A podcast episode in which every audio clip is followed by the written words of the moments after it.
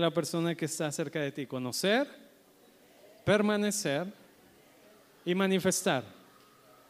Ahora, cada uno de nosotros conocemos a partir de la información que tenemos, ¿verdad?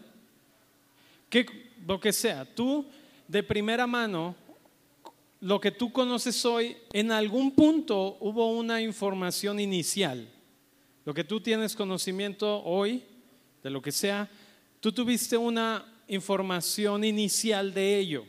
Y a partir de ahí empezaste a crear un criterio de cómo conoces algo. Y lo mismo sucede cuando nosotros hoy en día tenemos un conocimiento acerca de quién es Dios. Pero hubo un momento en el que hubo un, vamos a decir, un primer conocimiento acerca de Dios, de lo que tú entendiste de Dios, sea que te lo haya enseñado mamá, papá o en la iglesia, o lo que hayas escuchado, entendido a lo mejor en cualquier otro lugar, pero en algún punto hubo un inicio de información. El detalle con esto es que esto en tu mente se vuelven como carreteras, se vuelven como caminos. Cada conocimiento que tú tienes se vuelven como estos caminos en, tu entendimiento, en tu cabeza, ¿verdad? Porque es como la manera en la que vamos a decir, funciona nuestro cerebro. Cuando tú creas o el conocimiento acerca de algo, empiezas a crear un camino. Y entre más vas conociendo de la misma manera en ese sentido, se va formando ese camino cada vez más y más y más y más. O déjame ponértelo de esta manera. Normalmente nosotros tomamos no siempre las, las vías, ¿verdad? Cuando venimos a la iglesia, Normalmente, ¿qué camino tomas? Aquellos que manejan, ¿qué camino toman cuando vienen a la iglesia? Casi siempre es el primer camino que te aprendiste en la primera vez que viniste acá, ¿sí o no? Tomas y, y de repente como que se vuelve ya en automático. Es más, a veces los que manejamos, ¿verdad? De repente dices, ay, como que pierdes el sentido de prestar atención en el camino porque como que ya tienes una memoria, voy a decir como muscular en tu cerebro de que ya sabe por dónde irse. Y entonces todo a partir de que por el camino que tomaste la primera vez, se empezó a volver cada vez más común transitar por ese camino. Y entonces de repente ya ni piensas en ello, simplemente es como que, ah, pues ya llegamos. No sé si te ha pasado. De repente a mí me ha pasado que venimos rumbo hacia esta dirección de mi casa para acá, su casa, ¿verdad? Y de repente como que yo traigo el automático, pero no venimos aquí, sino que vamos a otro lugar. Y de repente yo, pues como voy en el automático, de repente mi esposa me dice, oye, ¿a dónde vas? Y yo, ay, ¿a dónde vamos?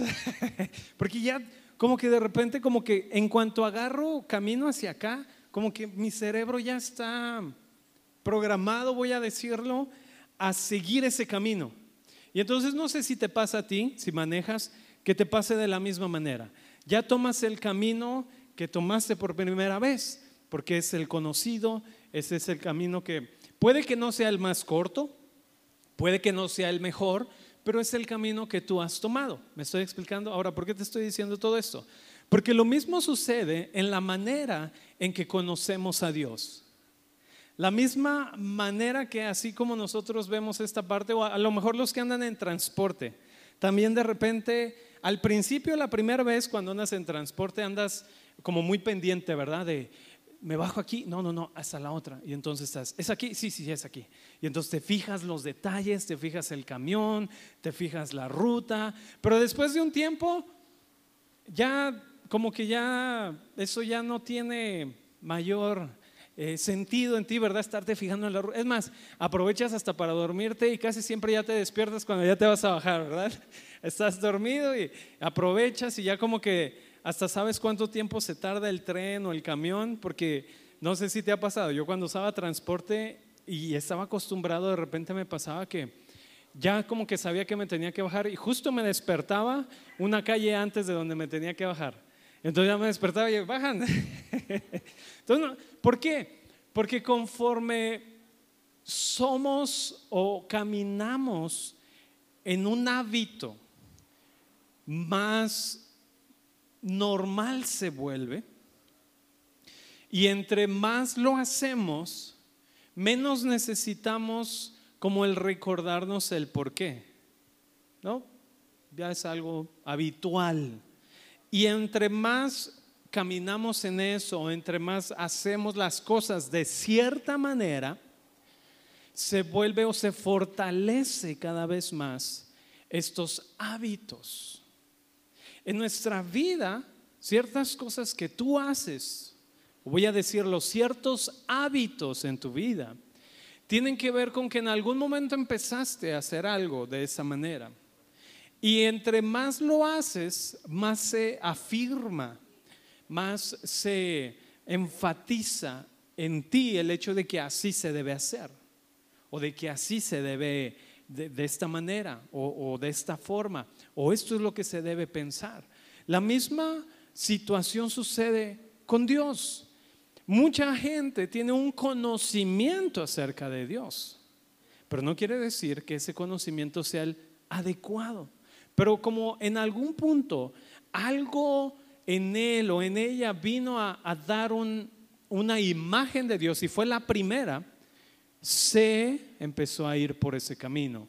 Y en la vida o a través de la vida o lo que ha vivido, lo único que ha sucedido es que lo que ha vivido ha afirmado su conocimiento, ¿verdad? Aunque no necesariamente sea correcto. ¿Me estoy explicando? Casi siempre el, vamos a decir, el primer acercamiento de conocimiento que tuvimos de Dios en la niñez es, si no haces eso, Dios te va a castigar, ¿verdad? Si no me obedeces, Dios te va a castigar. Y entonces eso, aunque no lo creas, empezó a formar un primer conocimiento. Asumes que, híjoles, Dios castiga a los que se portan mal. Y entonces tú caminas en ese primer conocimiento. Y de repente, ¿verdad? Vas a la iglesia y escuchas que el mensaje arriba es, si no te arrepientes, te vas a ir al infierno. Y entonces eso afirma más este conocimiento. Y tú dices, sí, tiene sentido. Porque a mí me decían que si no me portaba bien, Dios me iba a castigar. Por eso tengo que ser obediente.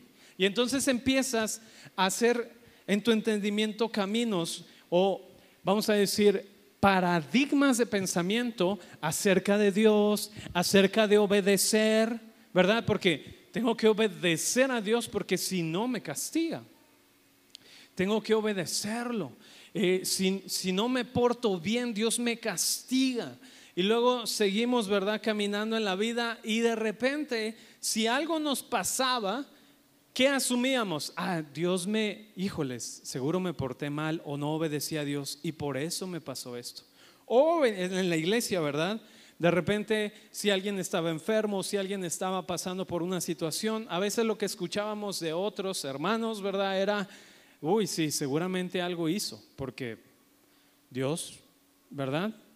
Algo, ahí Dios, a ver, Dios le está disciplinando, Dios te está eh, regañando, Dios te está... Y entonces eso afirmaba todavía aún más nuestro paradigma de Dios. Y luego de repente eh, pasabas por una situación económica, ¿verdad? Es que no estás diezmando, porque si quieres que Dios te dé, tienes que dar. Y entonces tú, híjoles, tengo que dar para que Dios me... Y entonces te fijas como varios conceptos varias, ah, vamos a decir, el entendimiento de varias cosas, obediencia, el dar, ¿verdad? Se vuelve como, es que si no, entonces Dios va a castigar. Tienes que dar, porque si no das, Dios no te va a bendecir. Y entonces la gente viene con un temor en su corazón de decir, no me conviene, pues es que tengo que dar, porque no quiero, no quiero estar con problemas, ¿verdad? Económicos. O de repente es que no has orado lo suficiente, es que no has pedido suficiente, es que no sabes orar, es que no, me explico cómo nuestro conocer a Dios ha sido en un camino, no el mejor, pero el más corto, muchas de las veces, ¿no? Porque es más fácil pensar y decir, no, si Dios es, es así. Y luego suceden catástrofes, ¿verdad? En el mundo. ¿Y qué decimos? Ah, se portaron mal. Siempre de repente sale el profeta, Dios les dijo y no obedecieron y por eso Dios los está castigando de esa manera. Porque en ese lugar se practica brujería y así es como Dios está trayéndolos al arrepentimiento. ¿Han escuchado algo así? Porque afirma todavía más nuestro paradigma de quién es Dios. Y entonces hay enfermedad y decimos, pues Dios sabe por qué. Dios tiene su tiempo, hermano. Sus caminos son misteriosos. Porque nuestro conocer ha sido definido muchas de las veces por las experiencias que no entendemos, por aquello que no comprendemos. Y entonces queremos, en nuestra ansiedad de una respuesta, queremos algo que se ajuste a lo que está sucediendo y cómo cómo Dios cabe en esto, ¿verdad? ¿Cómo lo acomodo a Dios en esto? Ah, ya, ya vi, es que Él tiene un plan. Él tiene un plan, no lo sé, no lo conozco, es misterioso, pero Él tiene un plan y por eso está pasando esto. Por eso me está sucediendo de esta manera las cosas. Por eso esto está así, porque Él tiene un plan. No lo conozco, no sé. Porque ajustamos o queremos ajustar Dios a nuestra forma. Y entonces, algo bien interesante es que cuando nosotros venimos al conocimiento de Dios o al correcto conocimiento de Dios, entonces muchos de nuestros paradigmas se ven confrontados. ¿Cuál es la manera de conocer a Dios? Acompáñame a Mateo 11.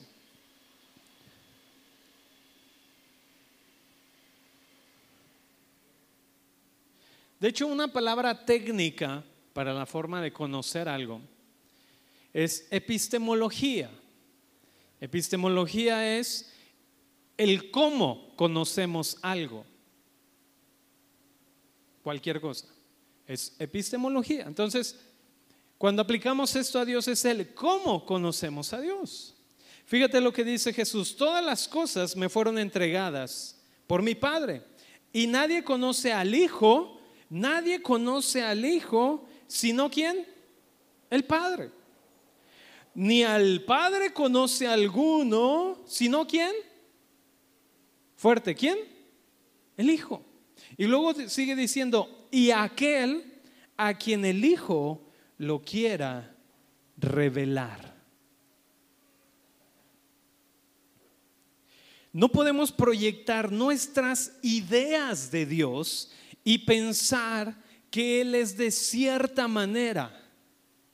Porque ese es el problema. Mucho de lo que conocemos de Dios tiene que ver con mi idea proyectada de Dios. Muchos afirman o afirmaban, ¿verdad? Es que Dios necesita vengarse de sus enemigos y entonces yo también lo voy a hacer.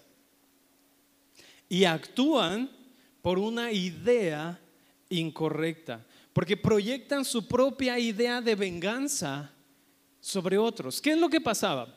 En el, cuando Jesús llegó al, o cuando Jesús caminó en la tierra, ¿verdad? Cuando el Hijo estaba entre nosotros, algo bien interesante es que los judíos querían que el Mesías viniera a vengarlos para que ellos pudieran retomar el poder, el reino y entonces vencer a sus enemigos, destruir a sus enemigos, porque estaban proyectando su idea de lo que creían que era Dios.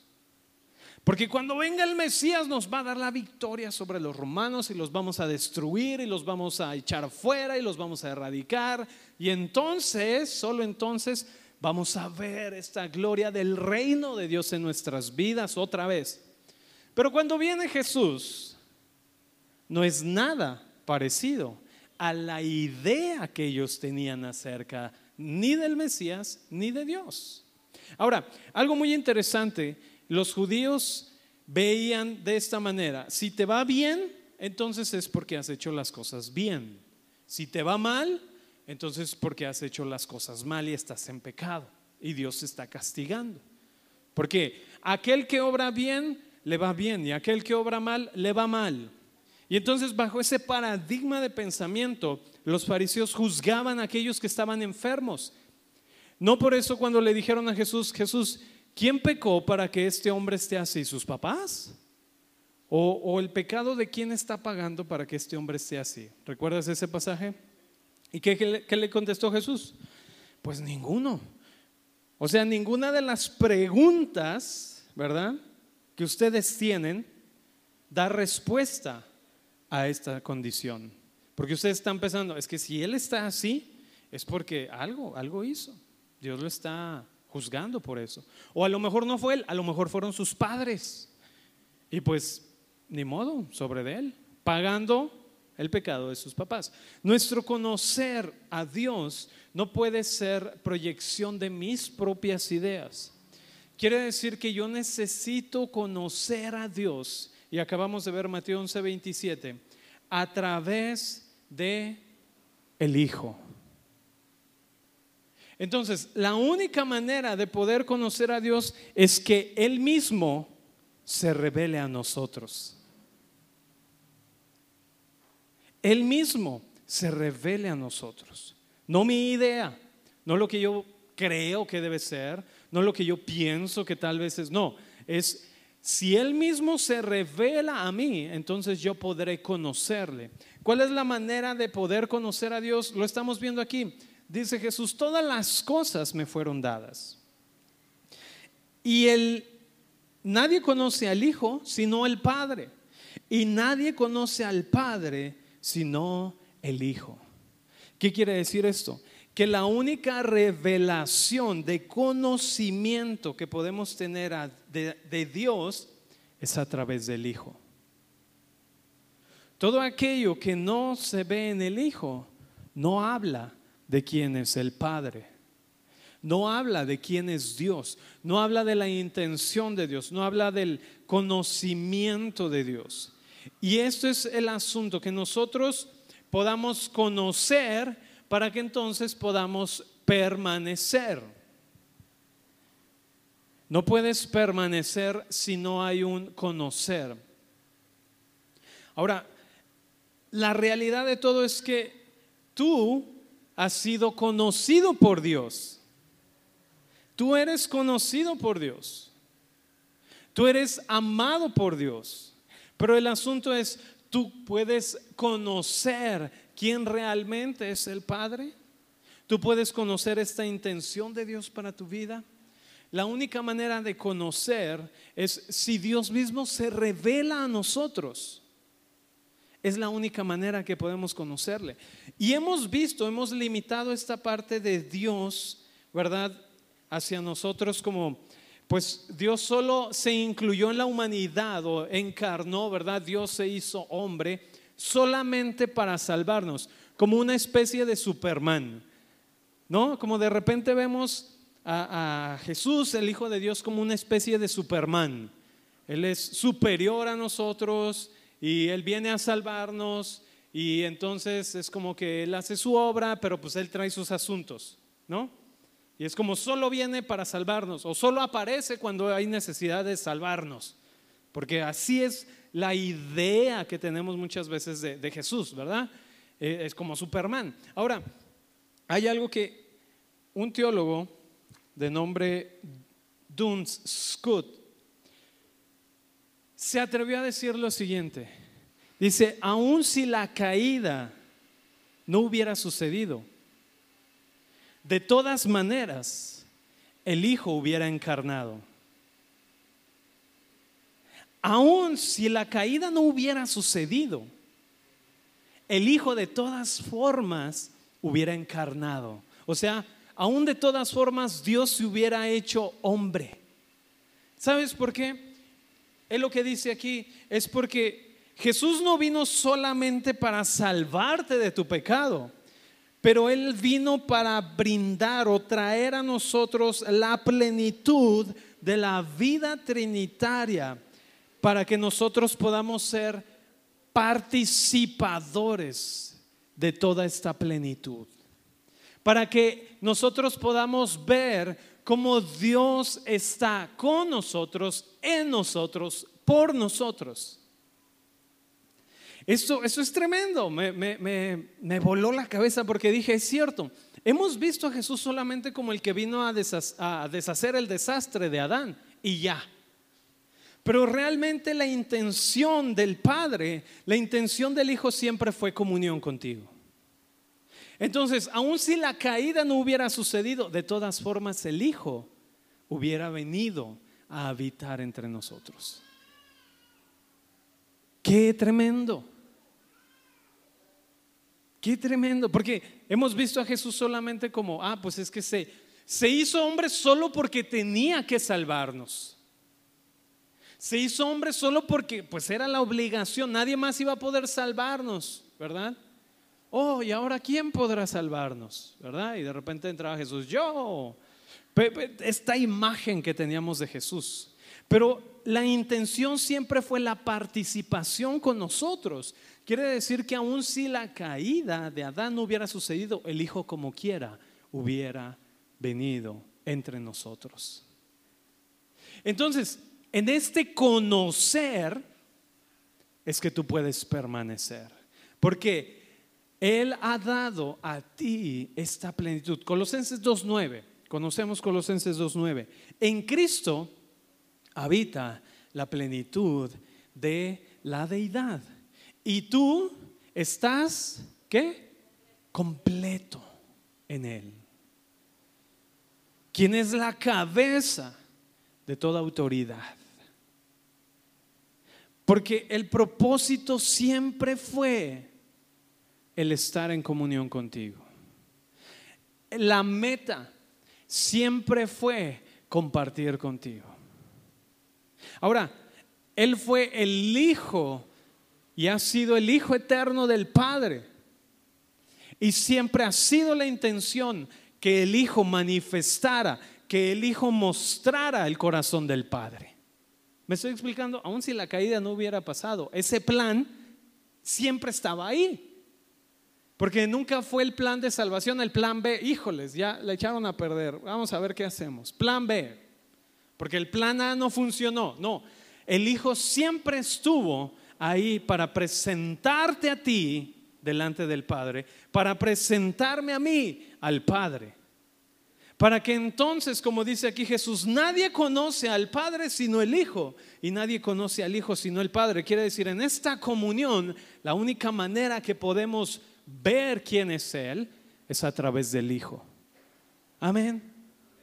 Ahora, ¿cuál es el propósito entonces de que Él nos haya dado porque si no lo sabías, tú tienes la gloria de Dios en ti. El conocer te hace permanecer y el permanecer te permite manifestar. Tú fuiste diseñado para manifestar la gloria de Dios. Dile a la persona que está cerca de ti, tú fuiste diseñado para manifestar la obra de Dios. Ahora, Tú fuiste diseñado, perdón. estos focos que están aquí tienen un diseño, ¿verdad? Por sí solos no producen luz, a menos que estén conectados a la fuente que produce. Pero el diseño les permite emitir, manifestar esta luz. Por estar conectados manifiestan la luz. Jesús les dijo, si permanecen en mí y mis palabras en ustedes, entonces verán fruto. Porque dice, lo que pidan al Padre les será dado. ¿En qué sentido? Por permanecer por entender quién eres, por entender y conocer quién es Dios. Ahora, Dios es infinito, claro que es infinito. Dios es todopoderoso, claro. No nos bastaría la eternidad para conocer quién es Dios. Sin embargo, Dios mismo se da a conocer a nosotros. Esto es algo tremendo. Dios, el creador del universo, quien no podemos decir, ya conozco todo de Dios, pero al mismo tiempo Él se revela a nosotros a través del Hijo. Él se manifiesta a nosotros a través del Hijo. Juan 17, acompáñame a Juan 17.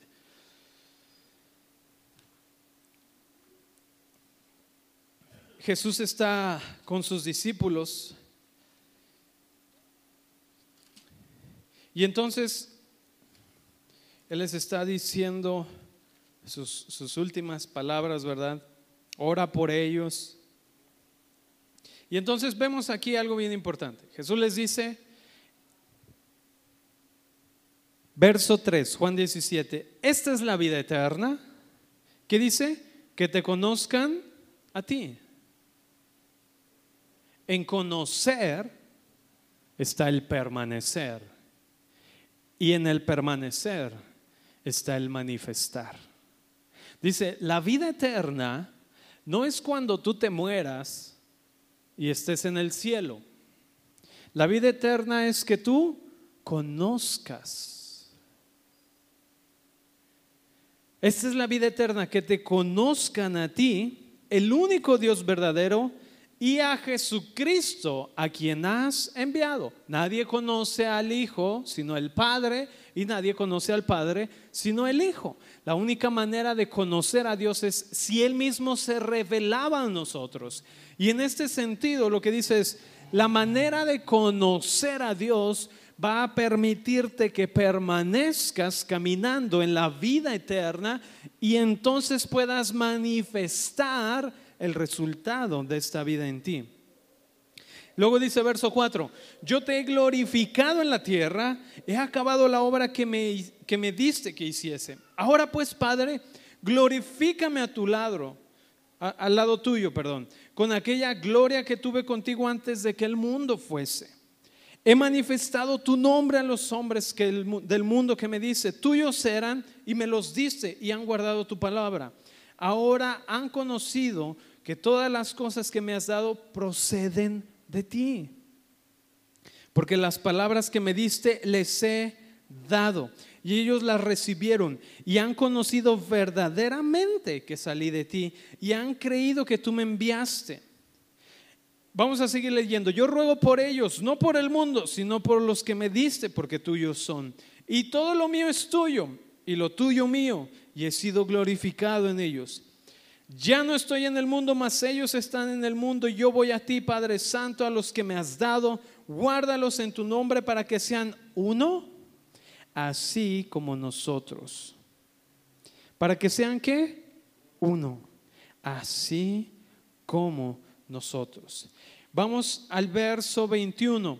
Para que todos sean qué? Uno, como tú, oh Padre, en mí y yo en ti. Que también ellos sean uno en nosotros, para que el mundo crea que tú me enviaste. Ahora, verso 22, la gloria que me diste, ¿qué? Yo les he dado. ¿Con qué fin? ¿Con qué fin te dio Dios su gloria?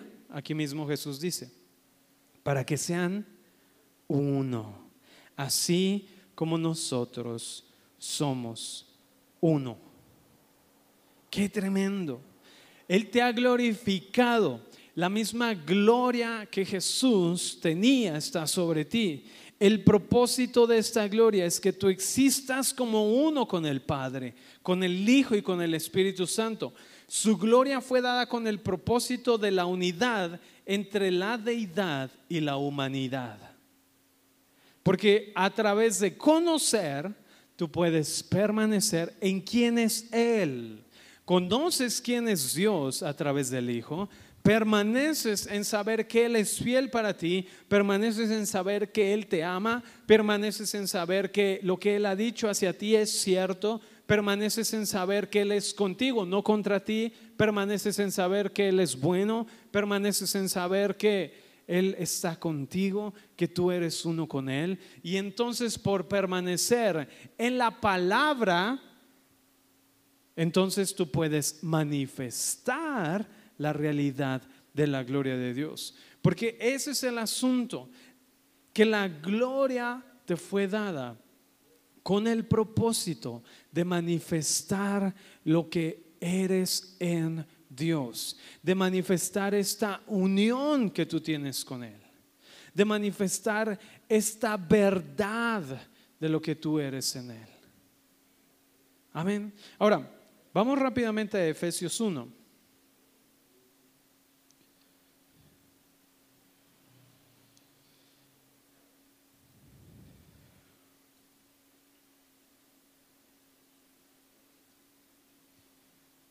Verso 3. Bendito sea el Dios y Padre de nuestro Señor Jesucristo, que nos bendijo con toda bendición espiritual en los lugares celestiales en Cristo según nos escogió en Él antes de la fundación del mundo, para que fuésemos santos y sin mancha delante de Él, en amor habiéndonos predestinados para ser adoptados hijos suyos por medio de Jesucristo, según el puro afecto de su voluntad. Una de las cosas que veíamos es, por gracia somos salvos, ¿te acuerdas? Que veíamos eso, por gracia tú eres salvo. Ahora, hay mucho que hablar sobre gracia, pero quiero que nos enfoquemos en esto. La palabra gracia en hebreo es chen, ¿sí? No chin, es chen, ¿sí? Y esta palabra se compone de dos letras. La primera es chet y la siguiente es nun, ¿sí? Ahora, anteriormente eh, y eso tú lo puedes ver en, la historia, esta parte de, de iconos y jeroglíficos antes para escribir realmente usaban imágenes. Antes de, que, antes de que vinieran como esta parte de la tipografía, lo que había eran símbolos o imágenes que hablaban acerca de algo o daban a entender algo. Ahora, eh, el dibujo que se usaba para la primera palabra, que es Ched, tenía que ver con un muro o una cerca. Y esto hablaba como de un límite o, una limitar algo, o sea, marcar, delimitar algo. Y la siguiente, que es Nun, era una ilustración del brote de una semilla. Y esto significaba descendencia o herencia o heredero. Quiere decir que la gracia es una imagen del Padre que nos predestina como hijos en el amor, marcando o delimitando nuestra filiación, delimitando nuestra unión en Él. Quiere decir que, como dice aquí Efesios, en amor habiéndonos predestinado, tú fuiste escogido en Cristo por el Padre. ¿Para qué? Para ser, ¿qué dice aquí? Sin mancho, sin, sin mancho, sin mancha y santo delante de él, también sin mancho, para, que sea este, inclusivo, mancha y mancho. ¿Sí me explico? O sea, tú fuiste, quiero que podamos ver esta imagen, gracia es como cuando tú tienes un jardín y entonces tú delimitas, ¿verdad? Y dices, en, en este lugar va a crecer este árbol. Y entonces delimitas o marcas el lugar donde va a desarrollarse y va a crecer. Obviamente tú dices, esa tierra es la mejor, este, eh, aquí va a tener los mejores nutrientes y yo estoy plantando la semilla aquí porque sé que va a producir, porque sé que va a crecer porque sé que va a aumentar, se va a multiplicar, va a ser fructífero, va a ser próspero, va a ser, ¿sí me explico? Ahora, todavía no está el árbol ahí enorme. Sin embargo, tú premeditadamente has marcado el lugar donde va a crecer la semilla. Has marcado o has delimitado el espacio para crecer. El espacio que el Padre delimitó para que tú estuvieras se llama Cristo. El espacio que el Padre delimitó para que tú pudieras crecer, desarrollarte, es Cristo. Por eso dice que tú fuiste predestinado en amor o escogido de antemano en Cristo para que tú puedas crecer y manifestar. Porque el Padre dijo, la manera en la que ellos van a poder desarrollar, fructificar, crecer en, este amor del Padre hacia ti, dijo, es cuando ellos permanecen en el Hijo, entonces manifiestan la vida del Hijo. Esa es la verdad para ti. Tú fuiste pensado en Dios. Y esta palabra es muy importante porque la palabra que veíamos, la segunda, que es nun, significa descendencia o heredero. Y es esta parte de cómo la gracia es esta imagen del Padre que te ha delimitado, te ha pensado de antemano como hijos en el amor que Él tiene para que tú seas uno con Él. ¿Cuál es el propósito de la gloria de Dios? Lo que Jesús hizo es revelar aquello que el Padre siempre tuvo en su corazón para ti. La gloria que me diste, yo se las he dado. ¿Con qué fin? Para que entonces caminen en la realidad de lo que son en ti y de lo que son en mí. Son uno con nosotros, o sea, están dentro de lo que delimitamos, papá, para que ellos puedan crecer. Ahora, esta misma letra, este mismo símbolo, esta palabra, tiene una corona en la parte superior. Quiere decir que somos hijos que hemos recibido el don de la justicia y la abundancia de la gracia a través de Jesucristo para que podamos caminar en autoridad, para que podamos reinar. Quiere decir, la gracia de Dios es la revelación de quienes somos en Cristo. La gracia de Dios es la revelación de quienes somos en Cristo. Cuando Dios pensó acerca de ti, Él pensó acerca de ti como alguien que manifiesta la vida del Hijo, como alguien que manifiesta la gloria, o sea, alguien que manifiesta esta unión que tienes con el Padre, como alguien que manifiesta la verdad, como alguien que manifiesta el reino. Pero por nuestro mal conocer, no podemos manifestar lo que Dios siempre ha pensado para ti. Por eso es que la gracia se tiene que revelar a ti para que entonces tú puedas ver quién eres en Cristo. Que tú fuiste escogido en Cristo antes de la fundación del mundo. Así como te decía, si tú tienes un jardín, tú de antemano dices, ah, aquí voy a poner esto, aquí voy a poner aquello, aquí voy a poner esto, ¿verdad? aquí voy a poner mi planta, es así, así, así, así. Estás delimitando, estás marcando, estás poniendo un, vamos a decirle, un propósito. Y tu vida fue pensada en Cristo. Por eso te decía, aun si la caída no hubiera sucedido, de todas formas el Hijo hubiera sido manifestado para participar junto con nosotros de esta gloria de la que Él te ha dado a ti. Entonces, tu conocer te permite permanecer y entonces puedes manifestar el deseo de Dios para tu vida. Muchas de las cosas que nosotros vivimos, el Evangelio es integral. Quiere decir, o sea, Integral en el sentido, no piensa en integral como en el pan, es integral en el sentido de que es un todo. El Evangelio para ti aplica para toda tu vida, no solo para los domingos, ¿verdad? O como esta mentalidad que tenemos, no, el Evangelio es solo para mi espíritu. No, es para tu mente también. Gracias a Dios que Dios no se deshace de nuestra mente cuando somos cristianos. Podría decir, ay Dios, sería bastante bueno que de repente como que nos resetearas el, ¿verdad? Que se deshace de la mente, ¿verdad? Que puede ser tan conflictiva, que No, Dios no se deshace de tu mente, pero tu mente es iluminada por la revelación de la palabra. Y esa revelación permite que tú puedas manifestar la verdad de Dios, lo que te ha dado, lo que ha dicho acerca de ti.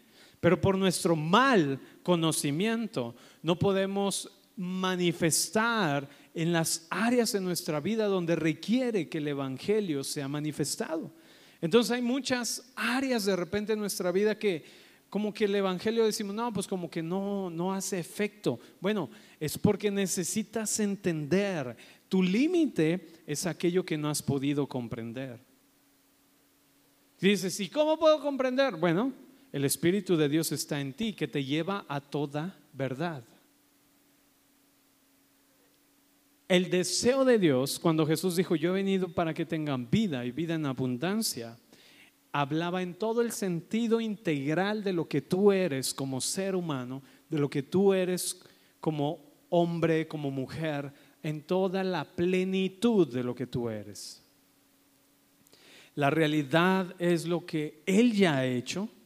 Solamente necesito caminar como que es cierto.